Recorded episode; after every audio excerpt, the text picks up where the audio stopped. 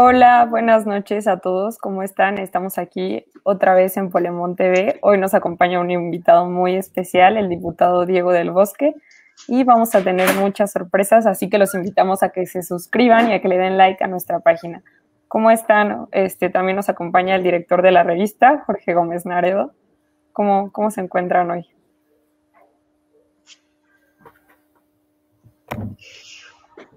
Eh, ¿Cómo estás, Diego? Bien, bien, bien. Este, pues gracias por la invitación. Saludos desde, estoy en Coahuila, acá en el norte, en Saltillo. Y bueno, pues gracias por invitarnos en esta gran plataforma, ¿no? Que siempre está dando ahí notas importantes y, bueno, pues a la orden para platicar.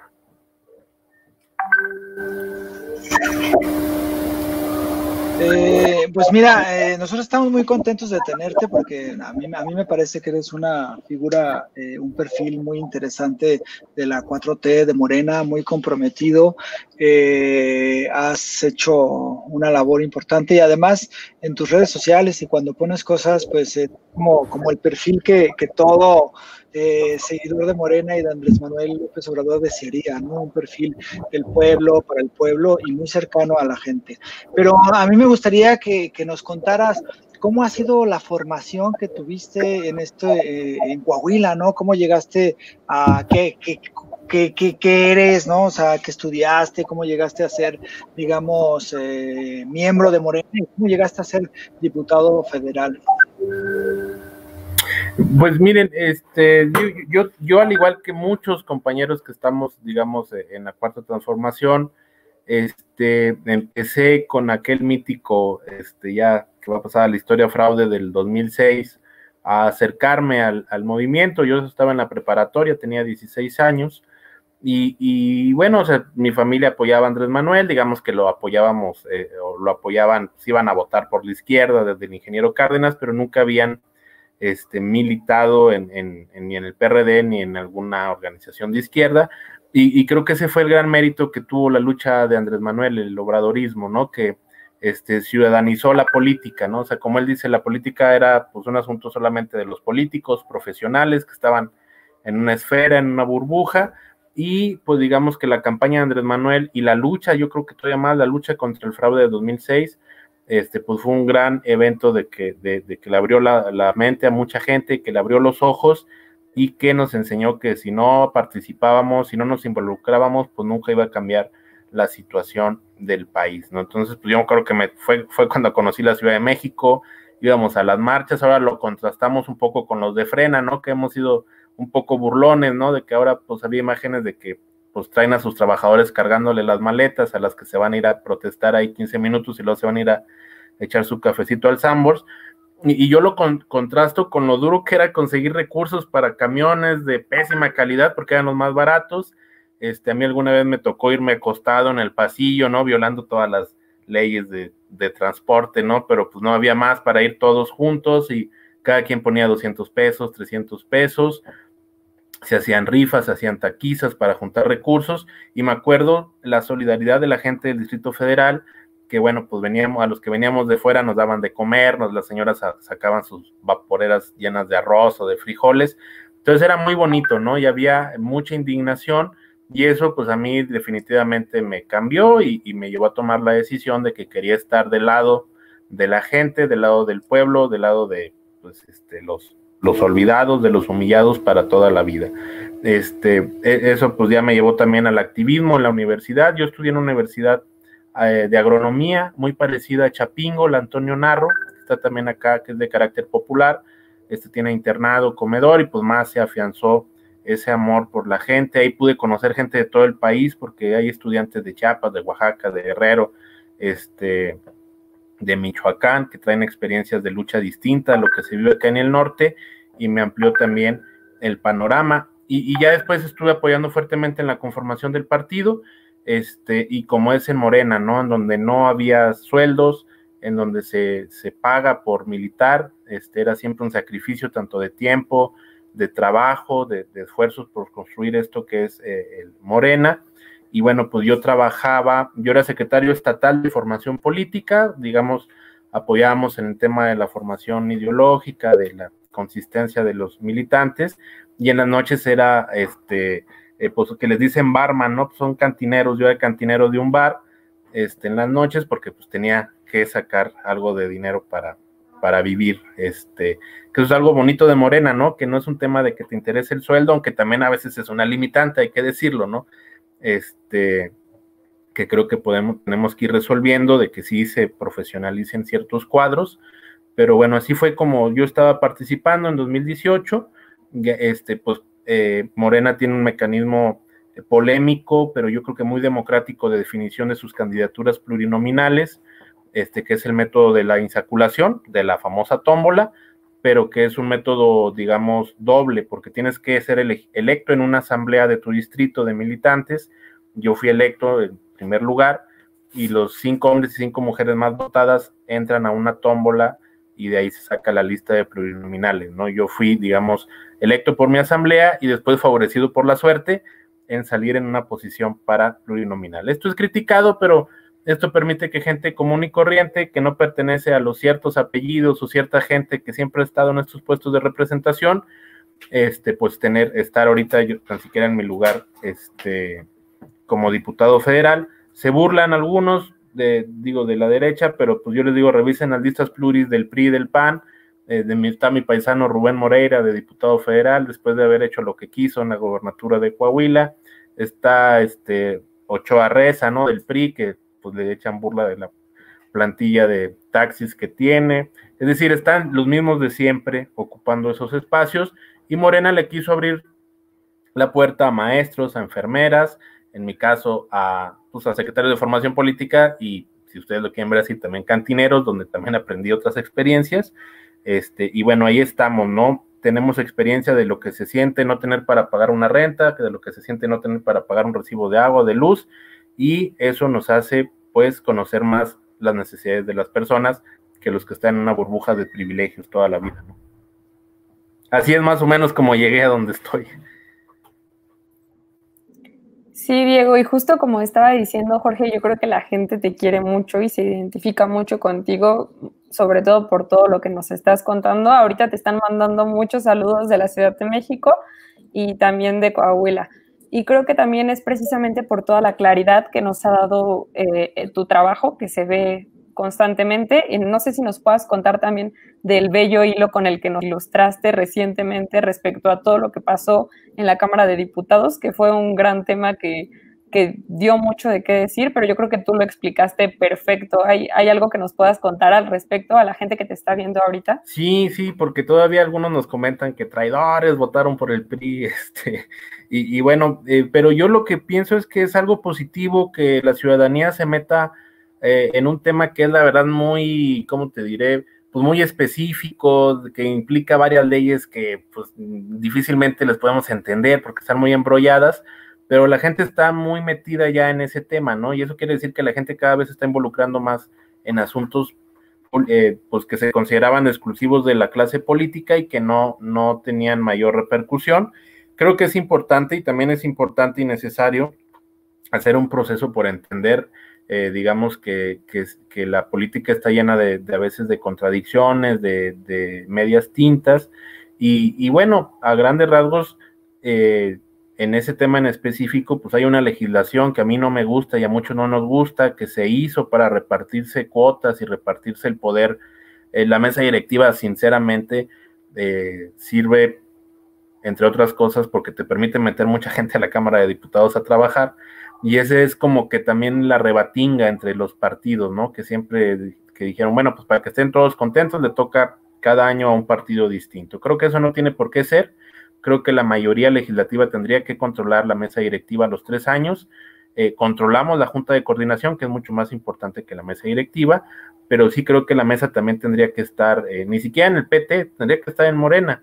Y eso, pues bueno, ya se hizo una propuesta en ese sentido, que no se ha aprobado en el Senado, y que por lo pronto pues nosotros nos comprometimos a hacer una transformación pacífica y por la vía legal y eso de por la vía legal implica chutarnos no solamente esa ley que es sinceramente insignificante, tenemos que chutarnos la reforma energética, ¿no? Tenemos que chutarnos eh, eh, todo un marco legal neoliberal que nos dejaron 30 años de este sistema política y que bueno, yo sinceramente pienso que el que marcará la pauta de cuándo hacer transformaciones más profundas será Andrés Manuel López Obrador.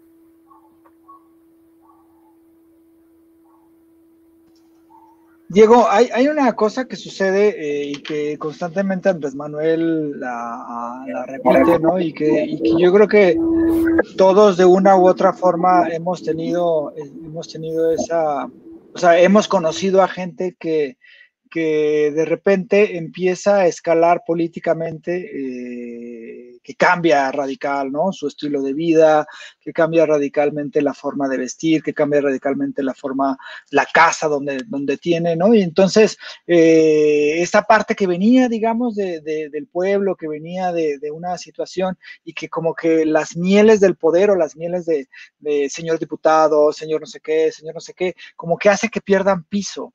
Eh, ¿Tú cómo ves? es eso, es decir, si es esta parte de que ser diputado es un choque y entonces eh, tienes dinero, tienes poder, tienes la capacidad, eres, eres, es distinto. ¿Cómo, ¿Cómo, se afronta, cómo se afronta eso? ¿Y, cuál, cuál debe de ser como esa pauta que tengan los diputados de Morena? Porque al fin y al cabo, yo creo que eso es algo que molesta muchísimo a la gente y molesta muchísimo a los, a los miembros de, Morena, ¿no? Que de repente eh, se cambie radicalmente. Sí, eh, bueno, sí hay, sí hay cierto choque en el, en el, sentido de que, te pongo, te lo pongo en términos muy burdos, este, pues uno de mis labores era sacar borrachos de una cantina y pues, no, hay, no, hay, el más mínimo respeto, a llegar a, una, a un recinto imponente como es San Lázaro y, y, que sí, o sea, yo lo he contado en algunas de mis redes, la primera vez que llegué, pues ni me dejaban entrar los guardias, no creían que yo fuera diputado, ¿no? Y me tuvieron 40 minutos afuera y con razón, este, pero ya después, pues sí es como que no, pues mi diputado, ¿no? Y señor, y pásele, y este, hay una cultura ahí de servidumbre, este, a la que uno no está acostumbrado, ¿no? Y que pues entiendo que algunos se puedan, este, eh, marear si no hay una cuestión, de ahí la importancia de que Morena creo que intensifique el tema de la formación política, ¿no? De una nueva forma de hacer política, en la que pues, los representantes populares tienen que parecerse a sus representados, ¿no? O sea, no, no puede ser que no hubiera representación indígena, que no hubiera representación de amas de casa, de enfermeras, de, de, maestros o maestras, este, y, y, creo que, o sea, es hasta una cuestión gráfica, ¿no? Eh, la Cámara de Diputados entras y, bueno, está la bancada del PAN y luego está, bueno, pues MC, PRD y, este, y luego el PRI, y, hasta gráficamente los diputados se ven distintos, ¿no? Se ve, pues, con, todo respeto, diputadas, eh, este, pues muy bien vestidas, diputados también impecables, y empiezas a transitar la de Morena y dices, ah, bueno, pues aquí ya está la gente del pueblo, ¿no? Yo sí creo que en ese sentido hay un cambio importante en la composición de los representantes populares, tan siquiera de la coalición Juntos Haremos Historia, en la que ya ves a las compañeras con trajes de su región, en donde ves a compañeros no necesariamente con una vestimenta impecable, que es más allá de eso, ¿no? O sea, yo creo que pues, no importa si a mí no me gusta ponerme saco ni corbata, nunca las he usado y este, no creo que sea necesario usarlo, eh, pero sí creo que hay una cuestión, tan siquiera en, el simbolismo ya está más representado el pueblo de México y creo que sí, sin duda hay que trabajar en que pues entienda que esto es pasajero, ¿no? Después de esto, pues igual nos regresamos a nuestras actividades cotidianas y se acabó. Es lo que aspira la 4T, lo que aspira Morena con la tómbola, ¿no? Que gente del pueblo pueda representar este, al pueblo y que, y que entienda que pues el poder eh, eh, es para servir a los demás, no para necesariamente este eh, pues de, agarrar estilos de vida que creo que incluso son cuestionables, ¿no? Este, viendo la crisis ambiental que hay, los niveles de consumismo que, se tienen, pues creo que también nos debe llevar a pensar en otra forma de, que se puede llevar una vida de otra manera, ¿no? Sí, por supuesto, y es que creo que algo que hizo el obradorismo y todo este movimiento transformador que se ha ido empujando, como ya mencionaste, fue empoderar al pueblo y darle el poder, ¿no? Bueno, necesariamente que se estén tomando estos puestos y que cualquier persona puede hacer esto, y es algo que creo que ha dicho Andrés Manuel, no puede haber eh, democracia sin el pueblo es, lo, es algo fundamental. También algo que hemos estado viendo es que pues ya se vienen las elecciones en Coahuila y en Hidalgo, que se pospusieron porque eran en julio. Y no sé tú qué pienses, ¿crees que se hayan este, dejado para octubre para no juntarlas con toda la ola de elecciones que se nos viene en 2021? ¿O cómo lo puedes ver tú que estás allá en Coahuila? Sí, nosotros, nuestra postura fue de que se debían posponer por el tema de salud y, este, bueno, pues obviamente les conviene más a, los gobernadores que existan elecciones huérfanas, ¿no? Eh, aquí en Coahuila el, la votación que se espera es del 20% del padrón, 25% a lo mucho, uno porque la gente no quiere salir a votar por el tema todavía del COVID, estamos en semáforo naranja en Coahuila, y segunda, sinceramente, a la gente le queda, o sea, me parece que es muy poco atractivo ir a votar por diputados locales. Este, entonces, creo que sí fue una, una, cuestión política el que no se juntara porque viene una ola muy fuerte en 2021. Este, quisieron hacerlo ahora, creo que lo forzaron mucho y espero que no desemboque en una intensificación de la crisis de salud, sinceramente. Esa es la mayor preocupación que tenemos desde Morena, pues estamos participando. Coahuila es un estado que tiene casi ya 100 años gobernado por el PRI. Es de los pocos estados en los que, bueno, pues hasta el PAN le hicieron fraude, imagínense ya para que vean el nivel de cerrazón que hay. Y este sí urge que hubiera un congreso del estado. Creo que a Morena le va a ir bien, tiene mucha aceptación entre la gente. Y urge que por primera vez un congreso del estado pues le ponga un alto al gobernador esos de la oposición que tanto se quejan de que no hay contrapesos a nivel federal, pues bueno, que se den una vuelta a los estados donde gobiernan y es una vergüenza, ¿no? Este, congresos que son abiertamente levantaderos del, del gobernador y que, entre otras cosas, no han querido investigar el tema de la megadeuda que dejaron los Moreira, ¿no? Entonces, para resumir, yo creo que sí se debió haber pospuesto la elección, este, aún así, pues Morena creo que va a ser competitivo y nosotros estamos eh, digamos, esperando que esto no, no, no implique un rebrote en el tema de la crisis de salud, ¿no? Sí, hablando de las elecciones en, Coahuila, a, mí me, impresionó y es era una cosa súper interesante. Tú, tú tienes como toda la película completa del López Obradorismo desde, desde, yo creo que desde el desafuero, desde el 2006, desde el fraude. Eh, y el norte había sido las, o sea, era como un problema, ¿no? Porque si, te, si recuerdas, en el 2006 estaba como partido el país, ¿no? Los que votaron por el PAN de Calderón, que estaban todos al norte, y los estados donde había habido una mayor votación de Andrés Manuel, ¿no? Entonces el sur contra el norte. En el 2012 cambió un poco, pero era como bien complicado encontrar eh, una votación López Obradorista. Había un miedo terrible, ¿no? El miedo a que Andrés Manuel, el miedo desinformación. Y en 2018, como que eso, esa barrera que había puesto parte del norte, incluso el occidente del país, yo soy de Jalisco, entonces también aquí hay otra cosa súper interesante, y, entonces que queda, se rompe, ¿no? Y, el López Obradorismo conquista, ¿no? El norte del país. ¿Por, ¿Por, qué? O sea, ¿qué, ¿qué, fue lo que sucedió en los estados del norte para que dijeran, ¿sabes qué? Eh, ya, o sea, voy a votar por Andrés Manuel. Eh, ¿qué, ¿qué, fue lo que sucedió en estas, en estas amplias regiones que a veces eh, tienen como otras dinámicas del sur o del, o del centro del país? Yo pienso que aquí, aquí sí fue muy, muy importante el liderazgo de Andrés Manuel, ¿no? El no haberse eh, este, quedado cruzado de brazos, aguantar dos fraudes electorales. Yo lo veo a veces con compañeros que este, a la primera este, pues tiran la, toalla y, bueno, pues el tesón de Andrés Manuel, el convencer a la gente que pues, su lucha iba en serio y, por otra parte creo que sí se excedió la mafia del poder, ¿no? O sea, creo que ya el, desgaste que hicieron, este, eh, pues con los dos sexenios del PAN, de un eh, robo absoluto a, los, a la nación, y el PRI llegó con Peña Nieto a intensificarlo, ¿no? Quizá el sexenio con mayor corrupción en toda la historia. Y, o sea, creo que sí fue también un gran hartazgo este, este, social.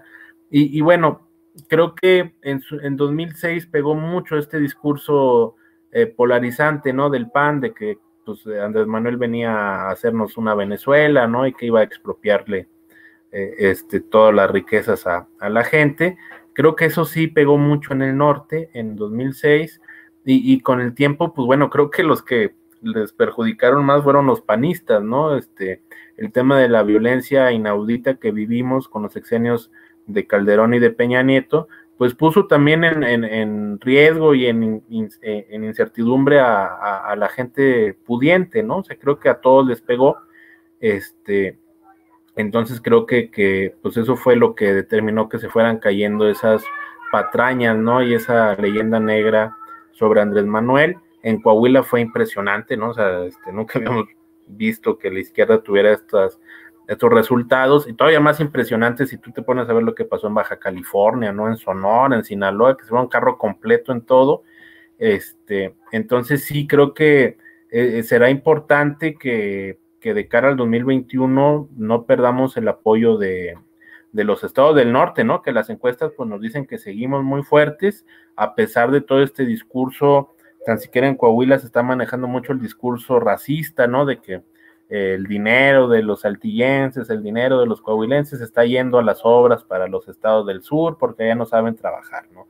Es un discurso que están queriendo utilizar, cuando, bueno, pues realmente ha sido al, revés, nos digo, con los recursos naturales tan vastos que hay en el sureste, durante muchos años se financió la, creación de infraestructura en, el norte, este, por ponerles un ejemplo, pues bueno, nunca se les cobró los impuestos que se les debía cobrar a los industriales de Monterrey y eso se podía hacer porque teníamos una gran superávit gracias al petróleo que sobre todo estaba en el sureste, ¿no? Entonces sí creo que nosotros lo que estamos planteando es darle la vuelta y plantear un tema de solidaridad, ¿no? Son eh, la región del sureste la región más olvidada, de, este, lo estamos viendo con el tren Maya que se puede hacer porque ni siquiera se interesaron en, comprar o en privatizar eh, las vías, vías, del ferrocarril del sureste, entonces sí es muy importante que, que se pague esa deuda que tiene el Estado con los estados del sur, ¿no?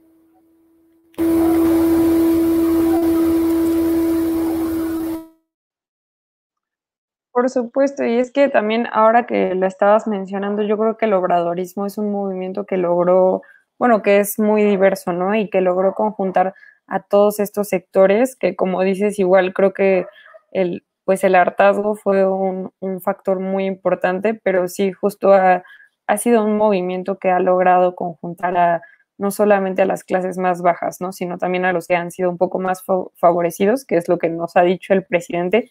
Y hablando de esta democracia y de este poder que se le otorga al pueblo, ¿tú cómo ves eh, lo que está pasando con, con la consulta para el juicio de expresidentes? Porque vemos que hay mucho odio respecto a eso y cómo, a mí me gustó mucho cómo nos este, pusiste apenas hace poco en un tuit que sí les parecía la democracia cuando era en, pues con con académicos y cosas así, y no cuando el pueblo va directamente a expresar lo que ellos quieren. Me parece que es algo muy importante y que la gente debe saber porque, pues sí, eh, es un tema que hemos visto muchísimo a lo largo de todos estos años, ¿no?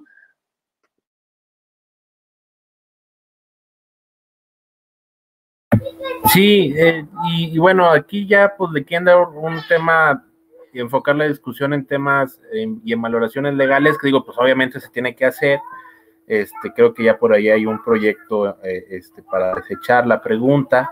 Y, bueno, pues se podrá dar la discusión eh, de, qué tan apropiado es. Este, pero, pero yo sí, sí advierto en el, en el fondo como un desprecio a la participación ciudadana, eh, porque, pues bueno, lo que decía en ese tuit es de que conozco a tantas personas que cómo les encantan, ¿no? Los consejos estos ciudadanos participativos, pero pues en donde realmente no entra el pueblo, ¿no? Entra eh, un cierto sector de la academia, este, y que digo, pues tienen su legitim tienen su derecho, pero creo que también la gente tiene que decir, y, y, se ve muy superficialmente, a ver, o sea, dicen, es que se tiene ya la capacidad de, de procederse contra los expresidentes.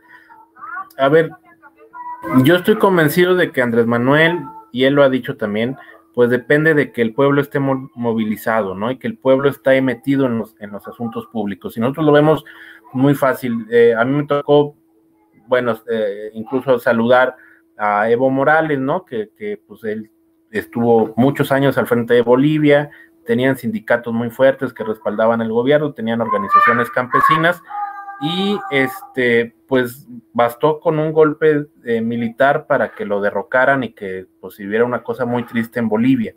Entonces no podemos ser ingenuos y pensar de que eh, este, el movimiento va a seguir haciendo transformaciones cada vez más profundas, como nosotros queremos que sean, más duraderas, y no va a haber una reacción, ¿verdad? Y no va a haber, no va a haber un intento por detener esas transformaciones.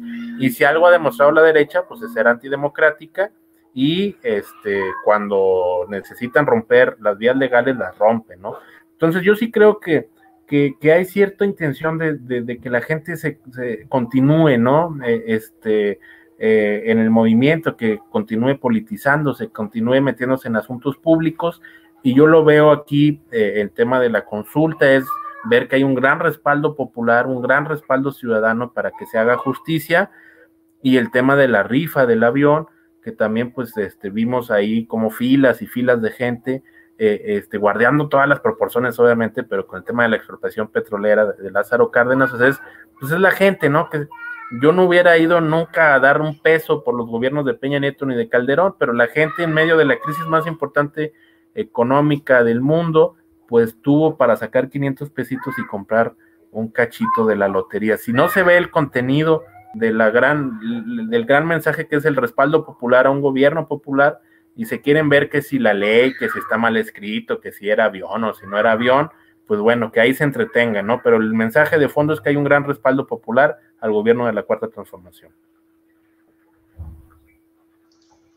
Sí, fíjate que eso fue muy lindo, ¿no? Ver a la gente, como bien lo dices, en una de las crisis económicas pues más potentes internacionales por todo lo del coronavirus y, juntar, ¿no? Hay historias que casi casi a uno lo ponían a, a llorar, ¿no? La señora que había juntado todas sus moneditas para comprar un boleto de lotería y para decir que era para apoyar a la gente y a los hospitales. Yo creo que eso es algo que, que, produce eh, esta relación en que la gente se sienta comprometida con un gobierno y con una persona como es Andrés Manuel. Y eso, pues yo creo que teníamos muchísimo que no pasara. Y digo, yo desde que vivo nunca había apostado a un gobierno con el que tuviera, ¿no? Siempre había sido eh, crítico y siempre había tenido eh, conflicto con, con, estos gobiernos, ¿no? Que, que solamente obedecían a un unos cuantos.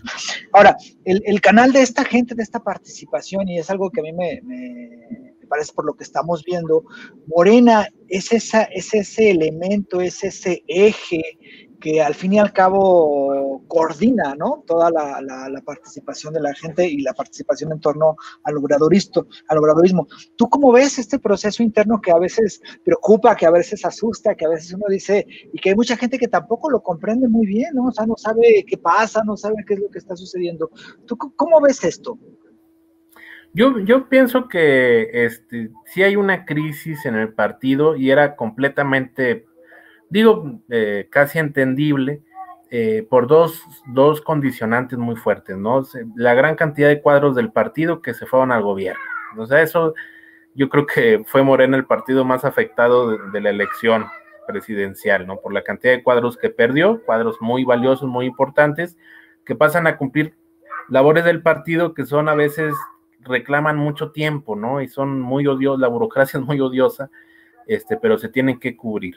Y segundo, yo sí creo que no, no tuvimos tiempo de pensar eh, qué papel debía jugar el partido con, con, la presidencia ganada. O sea, decir, y creo que no eh, hubiera sido absurdo, ¿no? O sea, yo sinceramente hasta que no salió eh, Anaya a decir que ya daba por, por eh, reconocer el triunfo Andrés Manuel, todavía no me creía que permitieran que subiera Andrés Manuel. Entonces, nuestras baterías estaban enfocadas en ganar la presidencia, no en pensar qué íbamos a hacer como partido con la presidencia, ¿no? Entonces creo que creo que, es, esa es la explicación y, bueno, eso no significa que no tengamos que ya pasar de esa etapa, pues ya fueron dos años en los que prácticamente hubo muy poco movimiento y pues me preocupa a veces el, el, clima, el, digamos el nivel, ¿no? de ciertas campañas que eh, pues pareciera que Morena está conformado por una bola de pillos, este, mercenarios y, sin principios, y yo creo que no, o sea, yo creo que no es así, creo que en Morena hay gente muy valiosa, podrá haber diferencias, pero este, yo pienso que, el que sea que quede o la que sea que quede eh, va a ser un buen papel, creo que tenemos candidatos y candidatas extraordinarias, y, tenemos un gran reto, ¿no? Ya el que llegue, llega con la elección de 2021 encima y con la gran tarea de tratar de unificar a, todos los que se asumen de Morena, aunque no estén dentro de Morena. Y, bueno, en general yo, yo siento que hay buenos candidatos. Yo lo que he tratado de hacer es pues, un llamado a bajarle a los decibeles, ¿no? Este, de que eh, eh, luego pues sí quieren, este, creo que se ha elevado mucho el nivel de la discusión en la descalificación y, no es necesario porque creo que, insisto, tenemos compañeros valiosos. Pues yo tenía muy mala impresión de los itamitas, ¿no? Por todo lo, pues, por obvias razones. Y luego conocí a Toño Tolini y a Mario Delgado y lo comprobé, ¿no? No, no es cierto, no, pues no lo, este, los conocí, creo que son compañeros muy valiosos, eso, es una parte que, me salté del norte, ¿no? Eh, porque luego todavía hay muchos compañeros que cuestionan mucho la presencia de, hasta de Tatiana Cloutier, de, Poncho Romo, de gente que obviamente, pues a lo mejor no, este, pues no viene de la formación que nosotros venimos, pero que sí hacen clic con cierta población que no comparte eh, o que no se identifica con la izquierda y que cabe en la cuarta transformación. Entonces yo creo que habría que tener muy claro eso, ¿no? Creo que la cuarta transformación es un movimiento muy amplio que agarró la bandera de la lucha contra la corrupción. Creo que el gran objetivo de Andrés Manuel es regresar el país a la normalidad. Y de ahí, pues ya discutiremos, ¿no? Para dónde hacemos al partido y para dónde hacemos al país. Pero ahorita creo que lo que sigue siendo vigente es la unidad nacional y la unidad nacional es con todos los compañeros, ¿no? Este, aunque no compartamos completamente su visión del país y del mundo. Por acá nos están diciendo que, ay, perdón, por acá nos están diciendo que justo el pueblo, tanto como el partido, deben de guardar la unidad, justo lo que comentabas. Y yo quisiera preguntarte más bien, este, ¿Cuáles crees que son los retos que se plantean ahorita para lo que se viene en Morena? Porque justo como comentas, creo que todos sabemos que Andrés Manuel se llevó a sus mejores cuadros al gobierno y por eso es que la cuarta transformación está dando tan buenos resultados y se ha seguido avanzando, pero ¿cuáles son los retos o cómo crees que podemos seguir organizándonos para, pues ahora sí que para, para volver a tomar el curso en Morena y para seguir este, pues teniendo resultados dentro del partido, este, yo también creo que hay muy buenos candidatos, pero cómo podemos seguir sumando a este movimiento y a consolidar, a consolidar este partido. ¿Tú qué crees que, podamos hacer al respecto? Que eh, incluso el problema se puede seguir intensificando. Eh, una lectura optimista de las encuestas, aunque siempre hay que ser cuidadosos, pues Dicen que el próximo año tendremos este, pues de 12 a 14, hasta 15, si somos ya muy optimistas, nuevos gobernadores de Morena, con todo lo que implica también de, este, pues de, espacios que hay que, que, hay que cubrir. Eh, y, bueno, pues eso es una, así nos tocó, ¿no? O sea, no, no, eh, nunca nos decía eso el embajador de Bolivia, que a ellos les pasó que nunca había suficientes cuadros, siempre había necesidad de tener más cuadros en el partido y en el gobierno, y luego que al final también tenías que echar manos de cuadros de la derecha, ¿no? Que sabían sacar el jale técnico.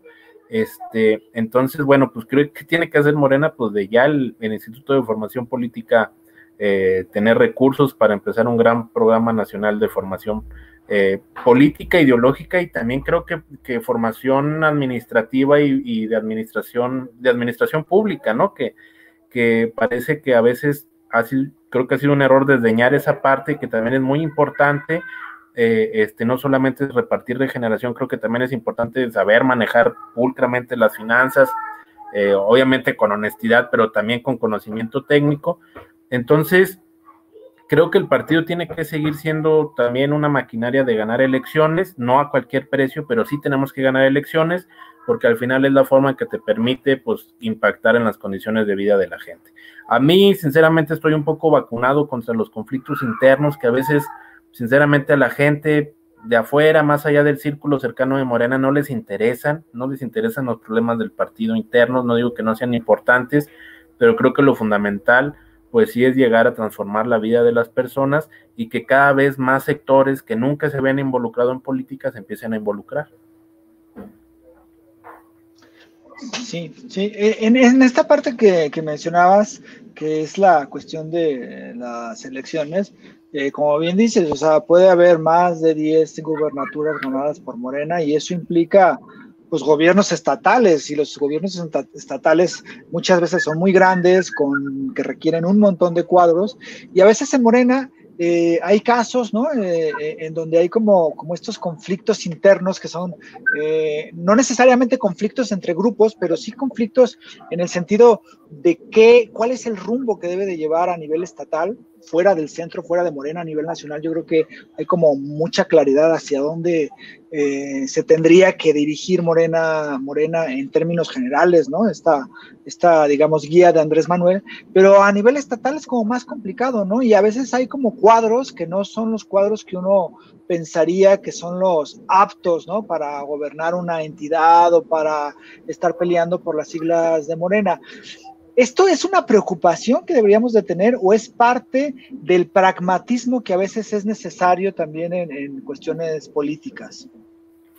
Pues, yo, yo, sí, yo pienso que eh, ahí tiene varios niveles de análisis, porque eh, luego es cierto que, no sé, llegan compañeros que dices, bueno, no es el mejor compañero para esa candidatura, este, pues tiene, estuvo en otros partidos, tuvo ciertos escándalos, pero resulta que compañeros de base, de, de, cepa, ¿no? De toda la vida del obradorismo, eh, pues a veces no nos conocen ni en nuestra cuadra, ¿no? Y, y eso sí es un problema porque si creemos que con haber ido al plantón de 2006 y a todas las marchas de Andrés Manuel y saberse de memoria el discurso del desafuero, este, eso pues te da competitividad electoral, pues no es cierto. Y también hay que ganar elecciones. Entonces, yo, yo, yo pienso que, que lo que hay que hacer, yo me considero militante de izquierda, es trabajar lo suficiente para que los cuadros de izquierda, fundadores o no, pero con principios de izquierda más acercados a lo popular, pues sean capaces de también ganar elecciones. Eh, ocurre, ocurre en Oaxaca, en Guerrero, en la Ciudad de México, en, en muchos estados no ocurre eso. Y a veces los compañeros que, pues, por tener todas estas credenciales de izquierda piensan que por eso solo deben ser ellos los que ocupen los espacios, este, creo que también ahí hay, una, hay un error de concepción. Si ya no queremos perfiles con los que no coincidimos, que creemos que son más cercanos a los conservadores, pues lo que tenemos que hacer es trabajar mucho más eh, entre la gente, no solamente entre la gente de Morena, sino entre la gente este, en las colonias, en los barrios, para que empecemos a hacer referencia a nosotros, ¿no? Creo que, creo que eh, siento que a veces nos vamos por la salida fácil, ¿no? Que es denunciar la imposición, denunciar que ellos no tienen los principios de Morena. Bueno, pero ¿qué hacemos para que seamos nosotros los que sí podamos quedar electos, ganar elecciones y demostrar cómo se hacen las cosas de manera distinta, ¿no? Sí, por supuesto, y qué bueno que hablas de eso, porque luego nos concentramos nada más en visibilizar las cosas, pero no proponemos algo y sí es muy importante, es algo de lo que tenemos que hablar. también te están mandando muchos saludos en los comentarios, están muy emocionados y nos llegó una pregunta que consideramos muy importante de Carlos, que dice que qué tan consolidada consideras a la oposición. Eh, yo, yo pienso que están pasando un muy mal momento. Este, eh, digo, este tema de, frena, pues vemos que no cuaja, pues nunca hay que dejar de preocuparse por ese tipo de discursos, ¿no? Este, eh, pues casi medievales y que pudieran llegar a tener en algún momento cierto eco entre la gente. Y, pero bueno, creo que tanto el PRI como el PAN están completamente desprestigiados. Eh, lo vimos en la, crisis que llamábamos de Morena, pues a pesar de esa crisis que tiene el partido, pues sigue muy por encima del PRI y el PAN, que bueno, pues ya están por los suelos y que dependen ya solamente de sus estructuras de compra de voto, ¿no? De los ciertos cotos de poder que quedan, que conservan en los estados, en los municipios, porque ya en el terreno de las ideas, pues no han podido, eh, pues, hilar un discurso coherente, ¿no? Este, pues un día el PAN se dice feminista y el otro día pues salen en contra del, de la despenalización del aborto. Este, en el tema de Chihuahua están defendiendo supuestamente el agua para los campesinos, pero en el Congreso están defendiendo la ley de aguas neoliberal y privatizadora.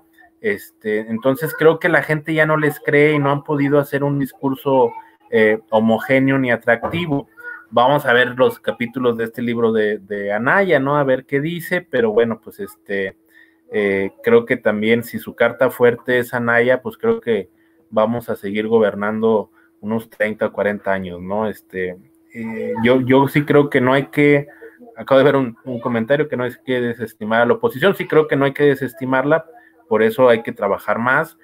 Creo que el anuncio de Anaya sirve, debería servir también para que los compañeros que están en la disputa interna del partido pues eh, vean que el enemigo no está en Morena, el enemigo está afuera, el infierno que sería que nos gobierne gente como Anaya, regresar a lo mismo, pero sí los veo muy debilitados, ¿no? Y creo que el 2021 va a ser un golpe muy contundente para la oposición, va a ser quitarles muchas gobernaturas. Estos gobernadores que, gobernadores que se salieron de la CONAGO, pues la mayoría son gobernadores que van a perder su estado. Este, y, bueno, espero que sea también un paso importante para consolidar más la, transformación. Sí, y, respecto a estos gobernadores, eh, que en realidad, pues, eh, pues prácticamente después de este, del próximo año solamente queda Enrique Alfaro, ¿no? Que es el que dura hasta el 2024, no, no, no recuerdo muy bien, pero pues ya prácticamente todos, todos se van. Y, y, y en esta cuestión es exactamente de frena, ¿no? Que lo mencionabas ahora, que es como, como, como esta cuestión medieval, ¿no? Que reza, ¿no? Así como si estuviera en una cruzada para conquistar Tierra Santa que ha sido eh, ocupada por el enemigo, por el dictador, por el eh, cuestión de la, de el, asesino casi casi, ¿no? Que le llaman Andrés Manuel. Eh, pero ¿cómo ves esta posición que por un lado es una posición pues muy racional en todos los sentidos, eh, que tiene un discurso muy violento como el de Gilberto, que llamó a Claudia Sheinbaum diciéndole que no había terminado ni la primaria, o sea, cosas así que uno, que hacen a uno enojar o lo hacen reír, ¿no? O, o las dos cosas, pues. Pero también como ves a esta oposición intelectual, ¿no? Entre comillas, a, este Aguilar Camín, a, Enrique Krause, a este discurso diciendo que, la libertad de expresión está en peligro, incluso eh, en, el programa de Latinus, creo que ayer o anteayer, anteayer, en el programa de Loret de Mola, que sale María Amparo Casar, que sale, bueno, los de siempre, ¿no? Eh, y sale eh, Héctor Aguilar Camín diciendo que todos los que en redes sociales lo atacan son bots, ¿no? Y que todos están pagados por Andrés Manuel y que él tiene miedo, ¿no? O sea, es una cosa así como estoy en otra dimensión. Pero ¿qué, qué piensas de esa oposición que, que se creía dueña de la verdad y que se creía dueña de la, de, digamos, de la cultura mexicana y que de repente ahora está con este discurso. Bueno, lo, pues ya lo, das un buen adelanto, este, eh, pues sí, también es, eh, da, da, mucha risa, ¿no? Porque pues venimos de dos, eh, bueno, de un periodo en el que pues México ocupó los primeros lugares en, en, los países más peligrosos para ejercer el periodismo, ¿no? Y donde este, tan siquiera en el 2006, hasta que las benditas redes sociales eh, rompieron ese esquema, pues vimos una cerrazón brutal, ¿no? Que sí era súper indignante, ¿no? La, la, falta de espacios, el, el, ataque hacia el proyecto, la burla hacia Andrés Manuel sin la más mínima oportunidad de hacer derecho de réplica. Y, y, y bueno, pues siguen con esta política del espejo, ¿no? O sea, creo que Andrés Manuel se ha caracterizado por respetar la libertad de expresión, eh, se ha caracterizado por decir, bueno, pues venga el debate de las ideas, este, pero no esperen ni millones de pesos de transferencias del gobierno hacia sus revistas o hacia su persona, este, ni esperen que nos quedemos callados ante las calumnias, ¿no? Porque la libertad de expresión debe ser de ida y vuelta. Entonces, realmente lo, lo, que no es libertad de expresión es que los gobiernos, porque tan siquiera aquí nosotros hemos hecho mucho la crítica de que se quejan en el municipio de Saltillo de que no hay recursos, pero se meten casi 90 millones de pesos para medios de comunicación al año. Eso es lo que no es libertad de expresión, ¿no? O sea, si tu opinión depende de que te pague un gobierno para que hables bien de él, pues eso no es libertad de expresión. Y creo que Andrés Manuel eh, eh, es un convencido del tema de, del debate político y del debate de las ideas. Eh, nadie puede negar que se ha desaparecido este, eh, el tema de la represión del Estado, ¿no? Ya tenemos un Estado que no reprime, pero tenemos un Estado que, por decir, sacaron el tema del financiamiento de las organizaciones que están en contra del tren Maya, que algunos lo, pueden ver mal, ¿no? A lo mejor algunos, este, y habrá organizaciones que tengan este, causas legítimas por las que se oponen al tren Maya, pero lo que Andrés Manuel hace es que traslada el tema de, las resistencias que puede haber hacia un proyecto, lo, traslada al tema del, terreno del debate de las ideas, ¿no? De ver quién tiene la razón de, que se construye o no, y no lo resuelve ya con, este, pues, a o con represión. Entonces, yo creo que no, no, no tiene ningún sentido ni tiene eco en la sociedad eh, lo que dicen estos intelectuales, ¿no? O sea, creo que para ellos la libertad de expresión era más que libertad de expresión, libertad de hacer negocios a base de, sus plumas o de su palabra supuestamente prestigiada. Y, creo que hasta es ofensivo para, digo, no puedo hablar a nombre de ellos, pero imagino que es ofensivo para todos los periodistas que sí vivieron represión, que sí vivieron persecución desde el gobierno, que sí vivieron un infierno en, la época neoliberal, este, y que, y que ahora, pues estos que siempre se beneficiaron digan que se les está coartando su libertad de expresión porque se les cortaron las fuentes de financiamiento y porque fueron exhibidos, ¿no? Se les exhibió que ellos lo financiaban los gobiernos neoliberales a cambio de hablar bien, pues, de sus administraciones. Y fíjate que en este tema, ahorita que estabas hablando, me surgió acerca de los medios. Eh, ¿Tú piensas que los medios, porque los, lo, lo, lo, repite Andrés Manuel en las mañaneras, ¿no? Lo repite constantemente. Dice, si ustedes leen la mayoría de las columnas, están atacando y ninguna columna está como reconociendo algunos de los eh, avances que tenemos en la administración pública, ¿no? O sea, es como muy evidente que los medios de comunicación tradicionales, o muchísimos de sus voceros, eh, están en contra de, Andrés Manuel y de, la, y de la 4T. Pero tú piensas que se han abierto esos medios tradicionales, porque, como bien lo dices, antes de las redes sociales era bien complicado tener acceso a esto que, por ejemplo, tenemos, o a los otros medios nativos digitales, o al, en fin, o sea, era muy complicado expresar la, la propia voz de las personas y tener una, una, una un debate, ¿no? pues ahora sí que en, las redes.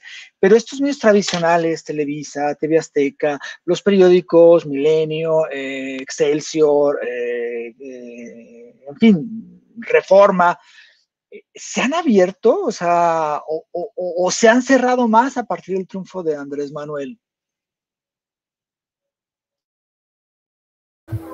Yo pienso que, se han tenido que ir, digamos, eh, este, pues acoplando, ¿no? Eh, eh, si lo comparamos con la grosería que era 2006, pues bueno, ya las redes sociales desmienten rápidamente algunas cosas y creo que en ese sentido se han tenido que este, moderar, medir, pero sí creo que hay, digamos, cada vez más una toma de postura abierta de todos estos medios en contra de la cuarta transformación.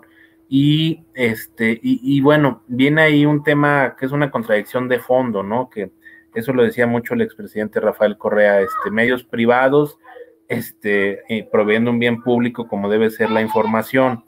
Eh, empresas que tienen financiamiento de, bueno, de otras empresas, de empresarios con intereses muy concretos que pueden verse afectados, pues no sé, por poner un ejemplo, están eh, eh, ya le obligaron a muchas empresas a que paguen impuestos, ¿no? Empresas que no pagaban impuestos. Eh, se obligó a muchas empresas que tenían el control de la alimentación de los mexicanos a poner los etiquetados claros, ¿no? Para que pues se diga con claridad qué le están vendiendo a la gente. Y ellos obviamente tienen influencia en muchos medios de comunicación y tienen manera de empezar a hacer, digamos, desde ahí, desde la comunicación de la gente, un contrapeso eh, contra el gobierno. Es decir, el Andrés Manuel tiene el poder, la cuarta transformación tiene la parte del poder que se pone a disputa en las elecciones, pero estamos chocando contra otros poderes, contra los por los que nadie votó, pero que también tienen influencia en la sociedad, que son los poderes fácticos, que en este caso también son los medios de comunicación tradicionales. Nadie votó por ellos, pero tienen una voz que pesa, que se oye.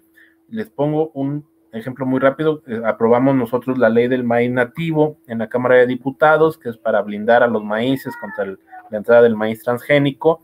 Y bueno, pues esto no tenía el visto bueno del Consejo Nacional Agropecuario, que es el consejo de la patronal del campo, y empezó pues una campaña en medios de comunicación muy fuerte diciendo que si se aprobaba esa ley, el kilo de tortilla iba a costar hasta 60 pesos, porque no sé qué no sé qué lógica tenían, pero ahí estaba en todos los medios la idea. Tuvimos que retrasar casi ocho meses la ley hasta que se calmó la campaña negra y pudimos convencer de que no era así. Entonces sigue empezando mucho y creo que cada vez toman posturas más abiertas en contra del proyecto transformador. Sí, justo hablando de las benditas redes sociales, este, yo creo que muchas veces nos concentramos con todo lo que vemos ahí y dejamos de lado otras cosas, pero ya realmente hablando de esto, y justo Andrés Manuel dijo que los, los medios eran un cuarto poder, ¿tú crees que realmente este, pues está gestando de cierta manera un golpe blando y que va a incidir directamente en la gente? O justo porque la gente ya se encuentra más politizada y más informada, eh, las cosas son diferentes eh, de, lo que vemos en redes sociales. Bueno, yo, yo pienso que hay un guion común de lo que ha hecho la derecha en otros países, ¿no? Este, de, la guerra del acoso entre, este, desde los medios de comunicación, eh, sí se está calentando la plancha, ¿no? En ciertos temas, y, bueno, yo creo que por eso es muy importante eh, a veces también, y eso cuesta mucho entre la izquierda, un poco la disciplina, eh, porque, porque luego sí siento como que esta necesidad de rebasar a Andrés Manuel por la izquierda y que no, pues ya hay que tirar la reforma energética y ya que eliminar las afores, ¿no? Y ya vamos a, este, a radicalizar el movimiento cuando cuando yo pienso, y, que fuera Romo, ¿no? Ya fuera Romo de Morena, que ya fuera este, todos los que no sean eh, este, de la hoz y el martillo. Y creo que ahí también eh, tenemos que entender de que es un proceso y que el que cuaje este proceso, el que se consolide, el que se profundice, depende fundamentalmente de que el pueblo se politice y que el pueblo respalde al presidente como lo ha hecho hasta ahora y que cada vez lo respalde más y que cada vez entienda más los procesos el pueblo. Si eso no se logra, este, si no es por un golpe blando, si no es por un golpe duro, si no es porque perdamos unas elecciones, este, pues la derecha va a regresar al poder. Este, y, creo que sinceramente el que tiene eh, tan siquiera mi confianza y creo que la de muchos mexicanos para saber cuándo acelerar y cuándo eh, se deben o no hacer cambios más profundos es el presidente, es Andrés Manuel. Este, entonces, yo sí creo que está la posibilidad, pero creo que él ha sido muy, muy prudente, ha sido muy responsable de este, no forzar cuando no se debe forzar. Y creo que él, sinceramente, va a marcar la pauta de cuándo se debe intensificar este, la transformación. Creo que por decir la próxima legislatura la próxima Cámara de Diputados, que estoy convencido que vamos a volver a mantener la mayoría, pues se podrían plantear dos temas, ¿no? Que es una reforma fiscal. Creo que ya hay una reforma fiscal en los hechos, ya están pagando los que no pagaban, creo que falta que paguen más, o sea, que, sea un impuesto progresivo, y la reforma energética, ¿no? Que este, creo que esas podrían ser dos banderas, pero insisto, eso implica, este, eso implica un choque con, las eh, clases que dominan y quien tiene el tacto de qué tanto respaldo popular, pues es el propio Andrés Manuel, ¿no? Sí, además es muy audaz en esos aspectos. Y hoy, por ejemplo, ya ya habló ¿no? de una posible reforma energética eh, en, la, en, las siguientes, en los siguientes años. Pues es un gusto platicar contigo, Diego. Eh, la verdad es que eh, estamos encantados de tenerte aquí como visitante. Ya se nos está acabando el tiempo, pero yo no quería, no quiero dejar de preguntarte, tú eres de Coahuila, y este, este medio Polemón lo fundó una persona que nosotros quisimos mucho, que se llama Jaime Aviles, y él hizo unas crónicas y, y dio una, una cobertura a lo que sucedió en Pasta de Conchos, ¿no? Eh, y queríamos ver, ¿tú qué piensas? ¿Qué, qué, qué, qué piensas de, de, todo lo que ha pasado a partir de Pasta de Conchos en Coahuila y de, y de la respuesta de, este, de esta administración hacia eh, toda la memoria de los mineros y de lo que sucedió ahí? Ah, bueno, primero Jaime Avilés, muy querido, también aquí estuvo un par de veces en, en Saltillo, este, y, y, fíjense, a mí yo tenía 15, 16 años cuando fue lo de la tragedia de pasta de conchos y me tocó ir con la gente del Partido Comunista, las redes ciudadanas de apoyo Andrés Manuel. Me tocó dormir ahí unos días, un frío este, que yo nunca había sentido y, y, una, pues un dolor y una tragedia este, muy, muy fuerte. Eh, había ahí activistas que estaban dando la explicación de que pues la empresa prefería pagar las multas que le imponía la Secretaría del Trabajo en vez de arreglar las condiciones porque le salía mucho más barato estar pagando las multas que, este, que, mejorar las condiciones de trabajo de los mineros, este, por lo cual pues creemos que fue un crimen completamente industrial con la complicidad del Estado mexicano, ¿no? Este, no, no era posible que estuvieran trabajando en esas condiciones con la, con la, la Secretaría de Trabajo sabía, ¿no? Simplemente les cobraron una multa y ya. Y, bueno, pues en estos temas siempre son las familiares de las víctimas las que tendrían que decir qué les parece lo que está haciendo el gobierno. Yo he leído que hay buena, eh, buena aceptación, ¿no? A, este, ya incluso van a empezar los trabajos para el rescate de los cuerpos, va a haber una indemnización y bueno, pues ya tan siquiera el Estado reconoció que fue pues su responsabilidad este, el tema de, de la explosión y ojalá que esto sirva para que este, pues tengamos por fin un país donde se respeten los derechos de los trabajadores, ¿no? Creo que el, de los trabajos más duros que puedo imaginarme es el de la minería, el de los mineros, este, y ahí en ese tema hay muchas cosas que revisar, ¿no? Este, eh, las mineras extranjeras, ¿no? Que ni siquiera pagan impuestos, habría que revisar en qué condiciones tienen a sus trabajadores, pero bueno, sirva esto, esta tragedia, para que pues, nunca se vuelva a repetir, ¿no? Este, que, que la Secretaría del Trabajo realmente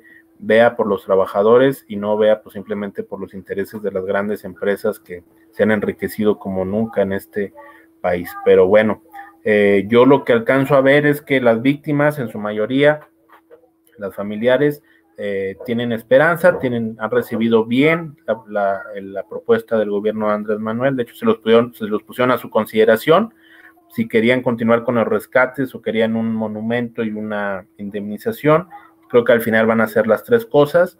Y, bueno, pues en ese sentido yo celebro que el gobierno tenga esa, esa, digamos, atención con los familiares que sufrieron por, por una negligencia del Estado, una negligencia criminal, ¿no?